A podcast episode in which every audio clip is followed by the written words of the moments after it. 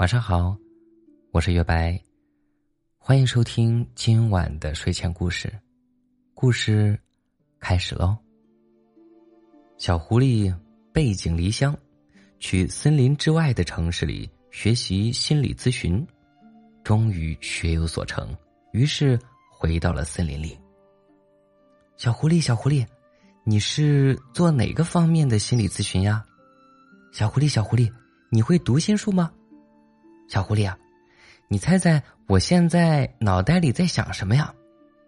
心理咨询室一开张，小动物们就迫不及待的来凑热闹，各种问题千奇百怪，小狐狸倒也耐着性子一一回答了。我是个情感咨询师，我不会读心术，我猜你们在。哎呀，你们肯定在想，我能不能猜到你们心里在想什么？小动物们都被小狐狸的坦诚和幽默逗得哈哈大笑。小兔子是森林里的万年单身兔，倒也不是不想谈恋爱，只是没有机会。当然，这只是小兔子安慰自己的话。在其他小动物的心里，小兔子就是懒。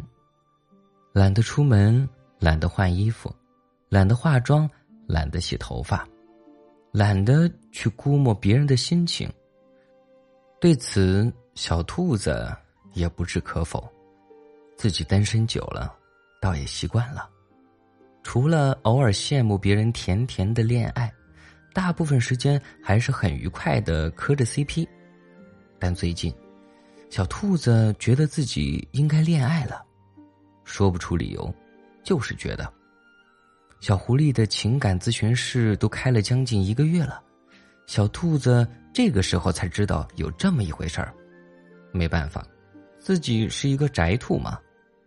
这天，小兔子鬼鬼祟祟的来到情感咨询室，兔头伸出窗口看着里面的小狐狸，也没有什么奇特之处嘛。我还以为有着三头六臂呢。小兔子。又回去了。小狐狸看着从窗口升起来的粉色的小兔子耳朵，又看着它缓缓的落下去，好可爱的兔耳朵呀！小狐狸着迷了。自从那天以后，小兔子按耐不住心里的好奇，就是想看看小狐狸到底是怎么开咨询的。于是。每天，小兔子都会去心理咨询室的窗户外面蹲着，小狐狸也每天都能看见那双兔耳朵升起又落下。终于，在一个晴朗的日子里，小狐狸推开了窗户，把躲在窗户底下的小兔子抓了个正着。“你躲在这里干什么呢？是遇到情感问题了吗？”小狐狸戏谑的问道。“你才有情感问题呢。”我可好的很，我就是出来散散步。小兔子有些懊恼，这控制不住的脸红心跳是怎么回事啊？这样啊，那要不要进来坐坐？小狐狸看着小兔子，小兔子的脑袋转了转，还是走了进去。你们这里都有什么服务呀？小兔子问道。服务？你想要什么服务？我这里都可以包你满意。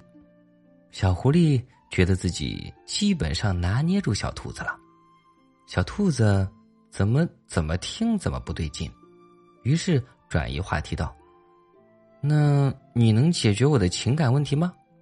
情感咨询师，小狐狸笑道：“不好意思，由于情感咨询师也遭遇了情感问题，所以暂时解决不了你的情感问题。”小兔子说：“啊，嗯，不过有一个办法，可以一下子解决我们两个人的问题。”小狐狸神秘的说道：“什么办法呀？”小兔子很疑惑。“办法嘛，很简单，你从今天开始跟我在一起。”小狐狸靠近小兔子。第二天。